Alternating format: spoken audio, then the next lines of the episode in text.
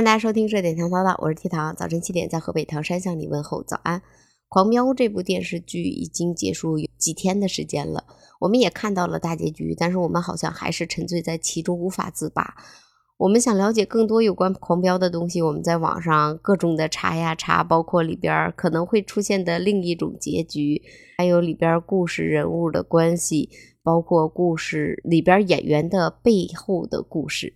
也让我们认识到了张颂文老师，也让我们了解了他这么多年对于演艺事业他所付出的东西。我们觉得他真棒，他把高启强这个人演活了，让我们看到了一个活生生的高启强，让我们由衷的佩服里边张颂文老师的演技。但是在剧中有一个人物这两天却不是很好，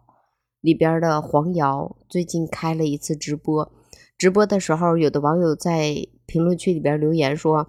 黄瑶就是白眼狼，然后也有的网友表示黄瑶的三观很正啊，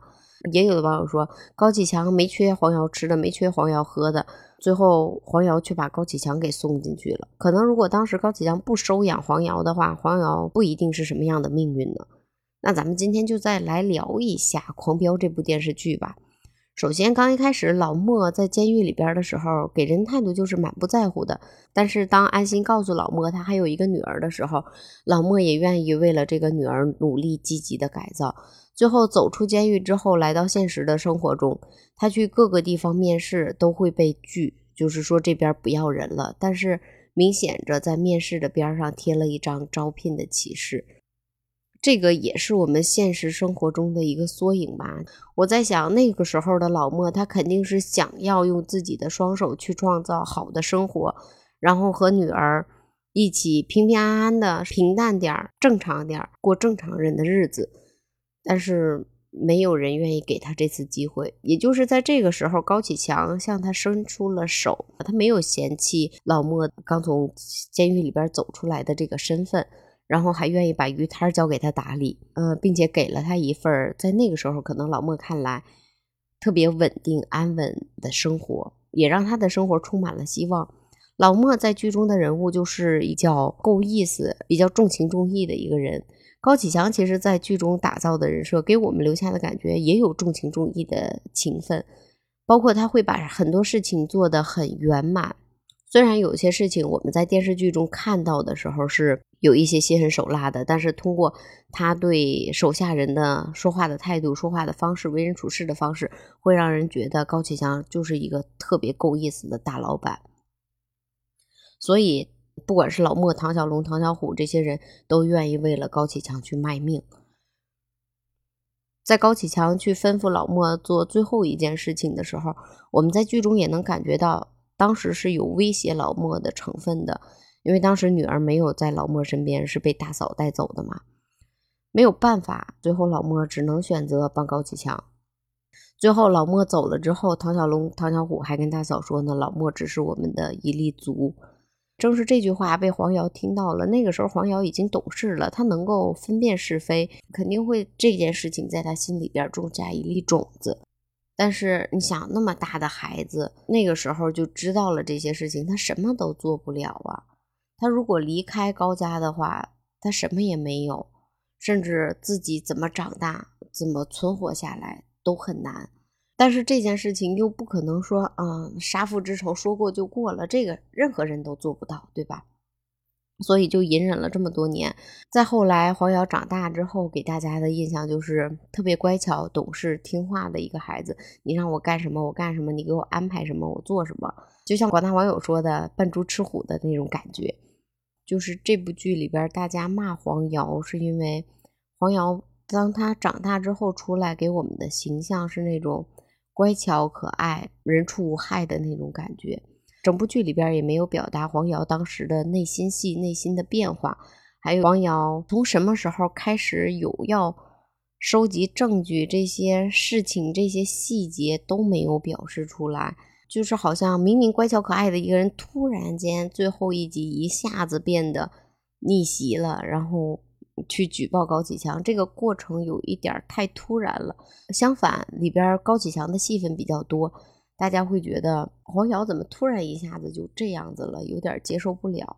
但是也可以想象，如果当时黄瑶不举报高启强，他可能就再也没有机会了。或者是，如果黄瑶不举报高启强的话，高启强其实他也是会面临法律的制裁的。因为当时在黄瑶没举报之前，安心也说过，所有的人员都在他们的监控范围之内了，肯定也是包括高启强的，对吧？那时候都已经开始实施抓捕了。当我们看这部剧黄瑶一个大反转的时候，其实就是心里还没有接受这个转变，转变的太快了，还有就是戏太少了，所以大家有点接受不了。就是为什么高启强从一个小鱼贩变成一个黑社会老大，我们还觉得哇塞，那个强哥真厉害，因为我们看到了他是怎么从一个鱼贩变成了现在这个样子。但是黄瑶就是怎么从一个小姑娘。变成长大之后可爱的小姑娘，然后又突然间的变成了一个屹立起来的正面人物，这个反差有点大，中间好像没有任何过程，所以大家就觉得黄瑶这个人物是不是白眼狼啊？给他养这么大了，然后这时候出来举报高启强，加上高启强当时疼爱黄瑶的那个眼神真的就是一个父亲在看一个女儿的眼神当时我看的时候，我也觉得心里边酸酸的。就是高启强真的把你当成一个女儿了，你怎么可以举报他？但是再一想，高启盛、小兰还有小陈，他们都没有进入公司，为什么把黄瑶安排到公司里边呢？小陈没进入公司是因为大嫂保护小陈，不想让他与公司有任何的瓜葛，公司以后出事的话就不会有小陈什么事儿。然后高启盛跟小兰是高启强不让他们两个进入公司。也是为了保护他们，但是为什么把黄瑶安排进去了呢？我觉得黄瑶最后的逆袭还是蛮合情合理的，他抓住了这一次机会，因为原来就相当于他自己孤身奋战，我们没有看到他之前搜集高启强的各种证据，没有看到之前他为了扳倒高启强做过的一些努力，没有看到他内心的挣扎，包括最后我们看到。黄瑶举起证据的时候，其实我们也在想，黄瑶的内心里边是不是他真的想把这个证据交出去？他其实内心是很矛盾的，他也明白高启强这么多年对他而言，真的像一个父亲一样的在对他，但是没有办法，他的父亲是因为高启强而死的。我反而觉得这部剧里边黄瑶演的挺通透的。挺符合这部剧里边的人设，包括剧情的。只是这个剧最后结尾，就像我上一期节目说的，有一点让人意犹未尽，觉得这部剧结局太仓促了，所以没有让大家真正的了解黄瑶吧。也可能是因为我们太沉迷于剧之中了，所以觉得黄瑶怎么能这样？但是不管怎么样吧，黄瑶是剧中的人物，现实中他还要生活，他只是扮演了剧中的一个角色，没有必要把电视剧中的人物来带到这个扮演者的现实生活中。就像当时《还珠格格》里边的容嬷嬷，被大家骂了那么多年，甚至那时候我都觉得他怎么可以这么狠？没有办法，现实是现实，电视剧是电视剧，你说是吗？所以说。当我们看到一部好剧的时候，里边肯定会有好人有坏人，我们可以为好人点赞，但是里边的坏人也不是他本人。我们且看且珍惜，珍惜里边的好人物。如果每个人都只想演好人，不想演坏人的话，那么以后优秀的作品里边，谁还来演坏人呢？为何我们喜欢这部剧里边的高启强？为何我们喜欢这部剧里边的安心？为何我们就不能给黄瑶一份大大的认可呢？